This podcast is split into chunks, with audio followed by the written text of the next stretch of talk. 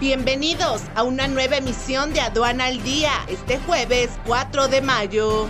Nacional. México es el primer destino de envíos lácteos desde Estados Unidos.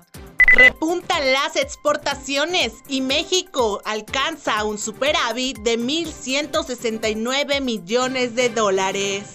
La aduana de Veracruz, la segunda más importante en recaudación, internacional. Las exportaciones de Colombia cayeron 10% en marzo.